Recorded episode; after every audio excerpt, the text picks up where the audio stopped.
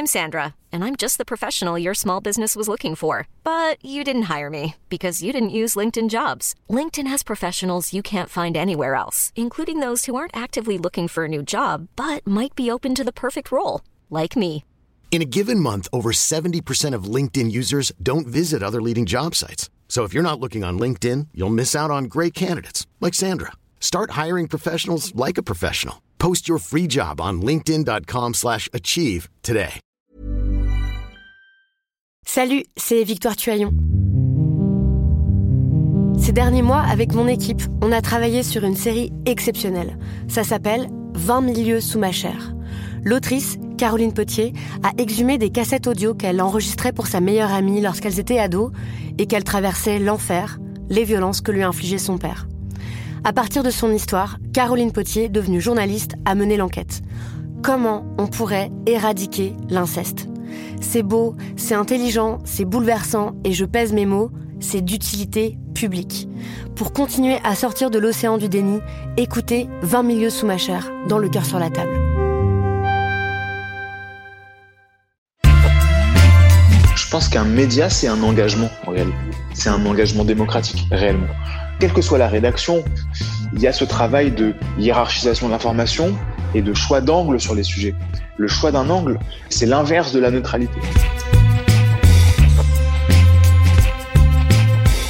Salut, c'est Thomas Rozek. Sans euphémisme aucun, le monde des médias français a passé une sale semaine. En quelques jours, on a vu se bousculer les mauvaises nouvelles pour les rédactions. Fermeture de celle de Grazia, plus de 300 suppressions de postes et des dizaines de pigistes virés chez Next Radio TV qui possède BFM et RMC entre autres.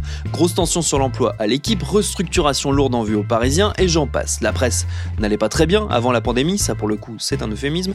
Le confinement et les pertes de revenus qu'il a entraîné n'a pas aidé. Mais dans tout ce marasme, il y a d'autres structures plus jeunes, plus petites qui tirent leur épingle du jeu. Parmi elles, nos camarades de Street Press qui depuis 11 ans tiennent avec ténacité la ligne engagée, ouverte et rigoureuse qu'ils se sont fixés. Avec ces dernières semaines une vraie consécration, leurs enquêtes sur les groupes Facebook où des policiers s'échangent des saillies toutes plus racistes les unes que les autres ont à la fois accentué la mobilisation contre ces dérives et poussé le gouvernement à réagir, très timidement, certes. Ça nous a donné envie de remonter l'histoire de ce site pas comme les autres. Et ce sera notre épisode du jour. Bienvenue dans Programme B. Et pour raconter les dessous de l'aventure Street Press, j'ai passé un coup de fil à son fondateur, Johan Weiss, qui après des débuts chez Proche-Orient.info dans les années 2000, a donc initié le site qui a vu le jour en 2009. En fait, Street Press, euh, c'est une histoire assez perso en réalité au début. C'est que je me suis retrouvé un peu par hasard euh, à être journaliste euh, euh, en étant étudiant. C'était mon job étudiant. Mmh. Et, et, du coup, moi, j'avais pas euh, j'avais pas fait d'école de journalisme. J'ai appris le journalisme en, en, en, le pratiquant. Et du coup, en me formant sur le tas avec d'autres journalistes qui me disaient, qui me donnaient des conseils, qui m'orientaient, qui me disaient quand je faisais euh, quelque chose de, de pas rigoureux ou, ou voilà.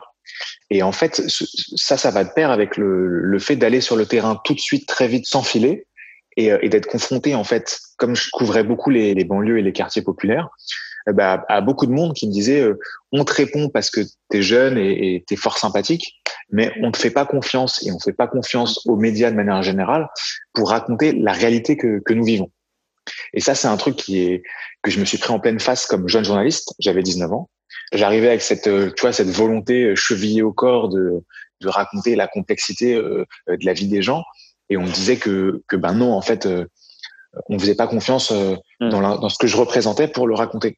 Et, et ça, c'est grave. Et c'est grave. Et c'est pas grave de le penser, mais la conséquence de cette situation, elle est grave parce que si toute une partie de la, la communauté républicaine des citoyens n'ont pas de, de, de, médias ou de ou de sources d'information dans laquelle ils ont confiance, comment est-ce que tu te positionnes justement comme citoyen sur sur les questions essentielles, euh, sociétales, politiques, institutionnelles Si tu fais pas confiance en fait euh, au moins à un média pour savoir ce qui se passe de l'autre côté de ta ville ou à l'autre bout de la France ou dans le monde entier, et eh ben en fait tu te, tu te mets aussi à l'écart du débat démocratique.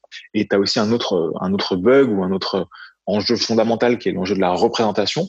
Si tu penses qu'aucun média ne, ne représente ce que tu vis, ne porte tes questionnements dans le débat public, tu es aussi en retrait de la société. Et du coup, je pense que les médias, on a ce rôle-là, et de représenter et d'animer le débat démocratique, et pour ça, pour y arriver, on doit avoir la confiance de nos lecteurs. Ce gap énorme entre euh, l'investissement que je pouvais mettre dans ce, cette chose qui est plus qu'un métier, qui a un rôle démocratique, et le discrédit total en fait que j'avais en face de moi, alors que ça m'a vraiment montré qu'il y avait un truc à faire sur, euh, qu'il y avait un besoin. C'est pas un truc à faire, c'est qu'il y avait vraiment un besoin de monter des espaces médiatiques qui aient la confiance de leurs lecteurs, notamment sur une cible jeune et plus populaire. C'est comme ça que ça a démarré. Et Street Press, c'est jusqu'à aujourd'hui quelque chose qui a beaucoup évolué, qui a beaucoup évolué en, tâtonnant, mais toujours avec cet, aiguillon qui est de dire euh, comment est-ce qu'on on garde la confiance entre euh, toute une partie de la population qui fait plus confiance aux médias, souvent pour de bonnes raisons, euh, et, euh, et, un média qui est Street Press. Au moment de sa création, c'est quoi le, le, modèle sur lequel euh, tu te bases pour, euh, pour démarrer Street Press? Quand on démarre Street Press en, en 2009, bah, bah déjà, euh, c'est un modèle très simple, très roots, très basique. Moi, je vais voir ma banque et je leur dis, voilà, je veux refaire ma salle de bain, prêtez-moi un peu de caillasse j'étais presque diplômé, j'avais pas encore le diplôme, j'étais encore à l'école de l'ESSEC, et c'était mon business plan, si tu veux. Euh, C'est-à-dire que j'avais, j'avais pas fait de dossier, j'ai juste été récupérer 5000 euros à la banque, et, euh, et on a démarré avec rien en réalité. Du coup, on avait des moyens qui étaient limités. On était trois journalistes. Au tout début, on était trois auto-entrepreneurs. On est en, en décembre 2009 et on se payait une, voilà quelques centaines d'euros par mois. Et en fait, on, on avait créé très vite une, une, une, ce que nous on appelait une rédaction ouverte. C'est-à-dire que tous les lundis soirs, euh, les lecteurs pouvaient venir proposer des sujets. On avait des conférences de rédaction. C'était une conférence de rédaction qui ressemblait à un gros brainstorming finalement. Tout le monde avait la parole, proposait des sujets et on essayait de créer une intelligence collective physiquement avec une trentaine de personnes dans une salle de, de, de conférence de rédaction. Et l'idée, c'était que les gens repartaient avec des, des missions si, euh, si on pensait qu'ils avaient aussi les épaules assez larges ou euh, ils étaient coachés toujours par un des, des trois qu'on était. On produisait pas mal de vidéos, des petites vidéos pour euh, raconter. Et on cherchait aussi beaucoup d'angles décalés. On essayait toujours de, c'était vraiment un des marqueurs les premières années de, Street Press, essayer de travailler l'angle inverse de celui qu'on pouvait trouver dans, les médias classiques et installés. C'était important parce que on est en 2009 et l'offre d'information pour ce que nous on appelait euh, les jeunes, la nouvelle génération, c'était vraiment très limité. En 2009, Combini ça n'existe pas et, et, les seuls médias jeunes c'était finalement euh, Fun Radio et Énergie et Skyrock. Donc c'était pas des médias d'information à destination de jeunes adultes. Et du coup, dans le traitement de l'information, tu avais beaucoup de euh, les médias en fait parlaient des jeunes que comme des objets. On parlait finalement quand on parlait des problématiques des étudiants, on parlait aux parents qui devaient payer euh, les loyers des, enfants, qui devaient se débrouiller un prêt étudiant pour, euh, pour leurs gamins, qui étaient déjà des jeunes adultes en réalité. Donc on avait quand même cette volonté d'autonomiser cette jeunesse-là et de créer un média qui lui parle réellement directement sans le, filtre, notamment des, des parents. Et, euh, et, du coup, il y avait cette volonté souvent d'inverser le, le, regard et d'inverser l'angle. C'est un truc qui était vraiment un, un, fil rouge et un marqueur de street press à ses débuts ça passait par ces grosses conférences de rédaction qui étaient des énormes brainstorming ou des, des, grands débats un peu sans fin à chercher la bonne idée, la, euh, le bon angle, le truc qu'on n'avait vraiment pas lu ailleurs.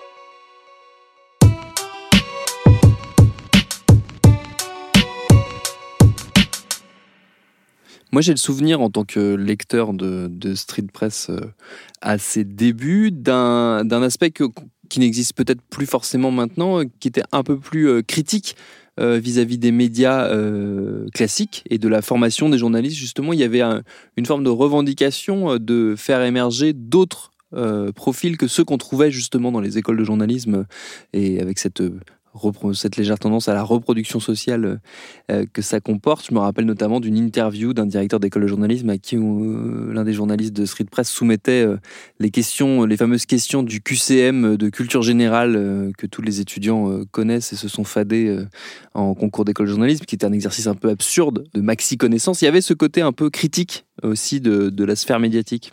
Bon, d'abord, tu me fais plaisir parce que l'interview de, de, directeur du centre de formation des journalistes, qui est maintenant le, le boss de Reporters sans frontières d'ailleurs, bah, c'est moi qui l'avais faite. Et, et c'est vrai qu'il y avait un, un, un, malin plaisir à, à aller voir le, le patron d'une école de journalisme, qui était finalement ce que ce qui était une des institutions auxquelles on s'opposait à Street Press. Évidemment, on, on disait et on dit toujours que c'est important qu'il y ait des lieux où on enseigne des méthodes journalistiques, mais en même temps, c'est des vrais lieux de reproduction sociale. Et ce, ce QCM de culture générale, euh, qu'on ne peut réussir qu'à force de bachotage et de cours préparatoires privés et, euh, et aussi d'une culture générale qui est vraiment un bagage social et un bagage socioculturel qui est réservé à une certaine élite, ça incarnait beaucoup de choses. Et le pied de nez ou l'angle, c'était vraiment de, de poser ce QCM au, patron de l'école et je crois qu'il a répondu à zéro ou une question sur les dix qu'on lui a posé. Donc il a eu tout faux.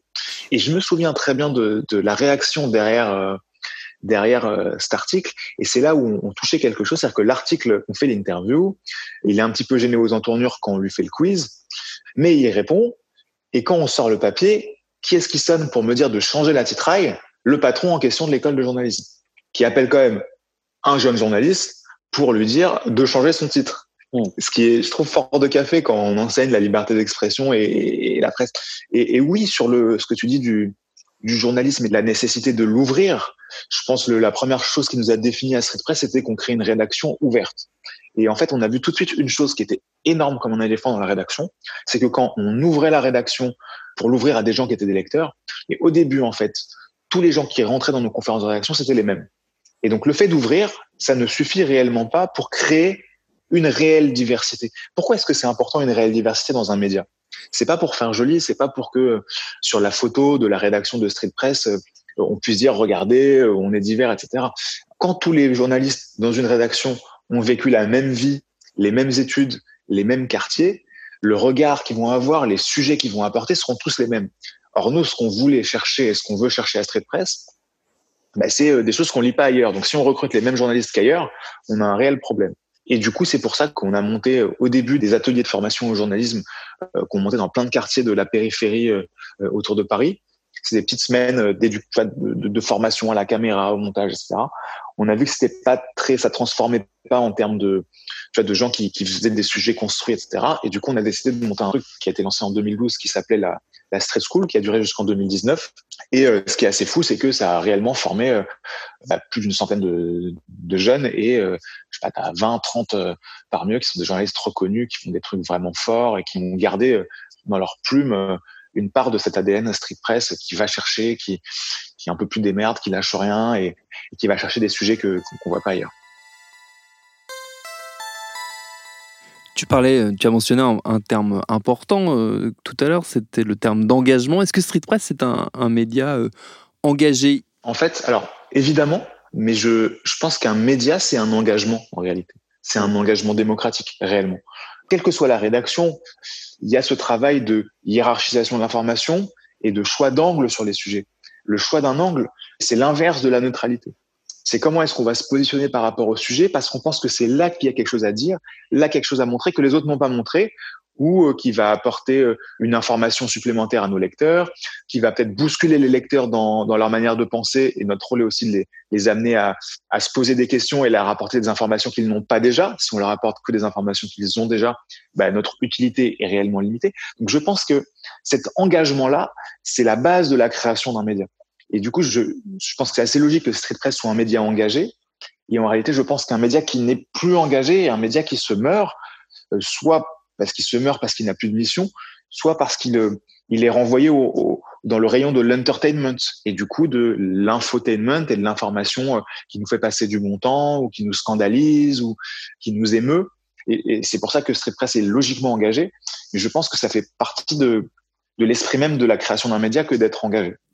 Il y a un sujet qui est toujours euh, emmerdant pour les journalistes, c'est de parler d'argent, parce que c'est pas, notre, pas notre, sujet préféré, mais quand même, quand on est un média indépendant, la question se pose forcément, parce que cette indépendance, elle a toujours un coût. Euh, de quoi vit Street Press aujourd'hui? Parce qu'en plus, il y a eu l'année dernière euh, tout une, un, mouvement justement pour renforcer Street Press, et ça s'est passé, si je me souviens bien, par, par le soutien de ses lecteurs et de ses lectrices.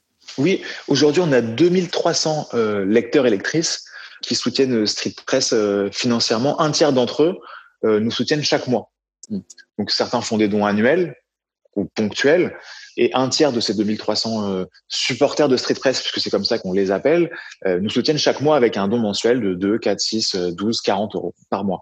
C'est quelque chose qu'on a mis en place l'année dernière, qui est essentiel pour un média indépendant, c'est de dire à nos lecteurs, depuis 10 ans, on vous informe, ça vous plaît peut-être un petit peu, vous trouvez qu'on a une certaine utilité, on a besoin que vous soyez avec nous, à nos côtés. Et si on souhaite rester un média accessible à tous et gratuit, il est important que bah, toute une partie de nos lecteurs euh, mettent la main à la poche. Sinon, bah, l'autre option, c'est de devenir payant, mais ça va exclure de la lecture du média bah, les gens qui n'en ont pas les moyens et qui sont en grande partie notre cible. Du coup, ce, ce modèle-là, on l'a impulsé l'an dernier. C'est un modèle qui est un boulot de chaque instant. En fait, c'est finalement c'est assez proche euh, d'aller convaincre des lecteurs de s'abonner. Euh, sauf que, euh, bah, en face de l'abonnement, vous avez un, un quelque chose d'assez tangible, qui sont des articles, des, des documentaires, des, des, photos, euh, et que nous, bah, en face de l'abonnement, quand dans le métier on appelle le membership, donc à partir du moment où le, le, le lecteur devient supporter de, de Street Press, bah, en face on n'est pas grand chose. malgré tout, on aura beau dire, c'est quand même plus simple de, de, de vendre de l'abonnement que du membership. Donc c'est un combat de tous les instants. Aujourd'hui, c'est grosso modo un cinquième euh, de notre budget annuel, le soutien de, nos lecteurs. Le reste de nos revenus, c'est euh, de la, prestation euh, de production de contenu vidéo et, magazine en, marque blanche. Je pense que la, clé réelle du développement de Street Press, c'est le soutien des lecteurs.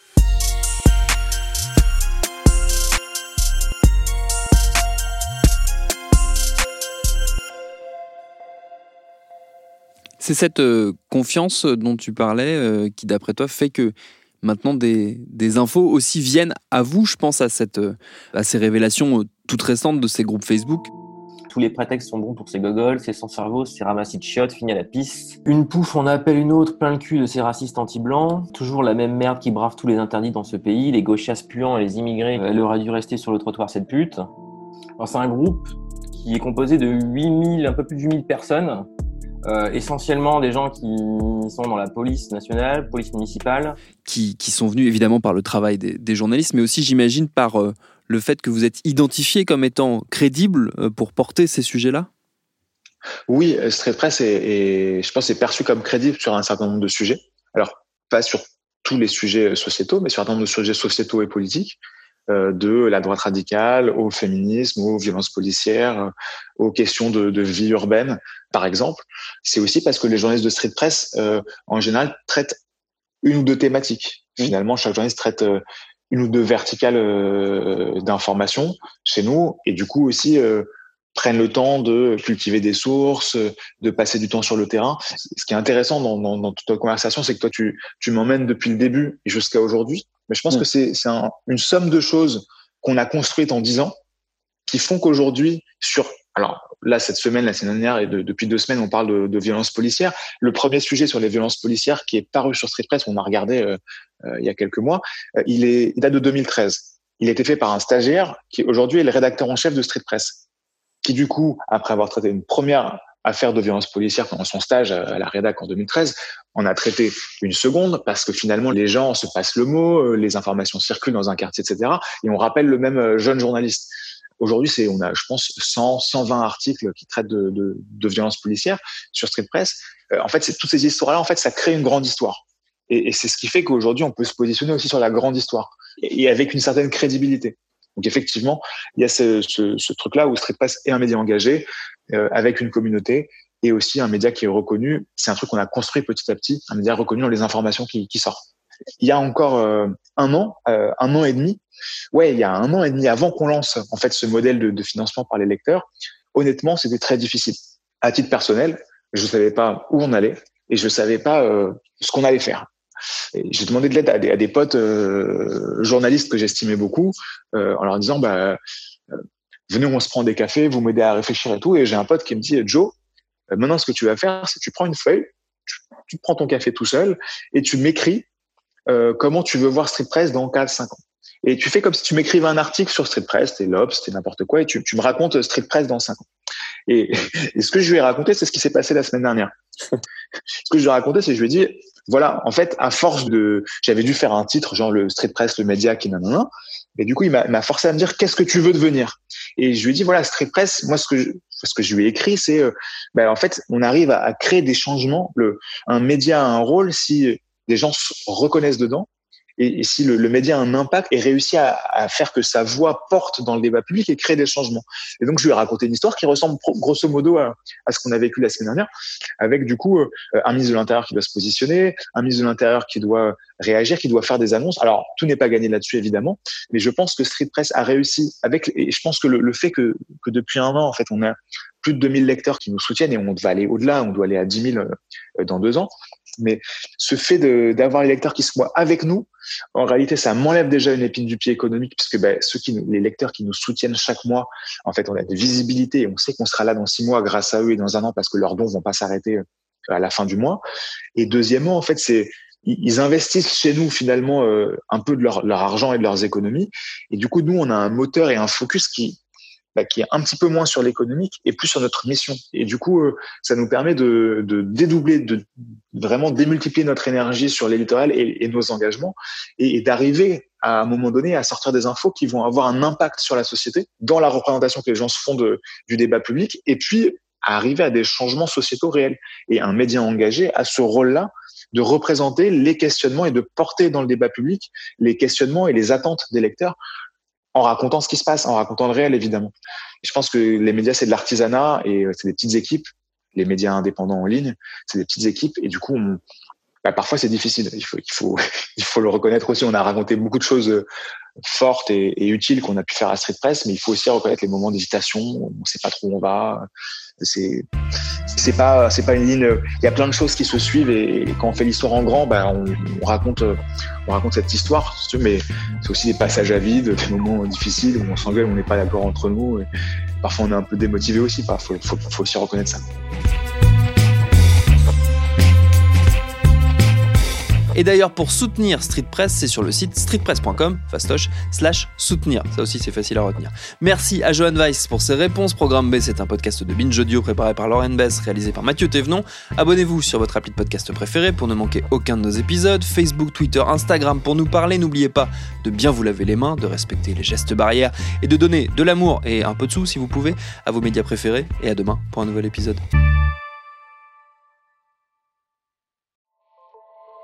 Salut, c'est Sinamir du podcast L'Affaire. En 2016, je suis monté sur un bateau de sauvetage en Méditerranée et ce que j'y ai vu n'a pas changé. En tout, depuis 10 ans, on compte même près de 30 000 morts sur cette mer. Alors, dans le naufrage, notre nouvelle enquête, j'ai voulu raconter un cas concret. Comment 130 personnes sont mortes en 2021 à la frontière de l'Europe, malgré des dizaines d'appels de détresse. Qui n'a pas pu les sauver et pourquoi? Qui étaient ces disparus? Et surtout, comment on en est arrivé à ne plus parler de 130 personnes qui meurent le même jour sur un bateau au milieu de la Méditerranée? Le naufrage, c'est la nouvelle série du podcast L'affaire de Paradiso Média. Une enquête que vous pouvez retrouver gratuitement chaque semaine à partir du 27 mars 2024 sur toutes les applications de podcast.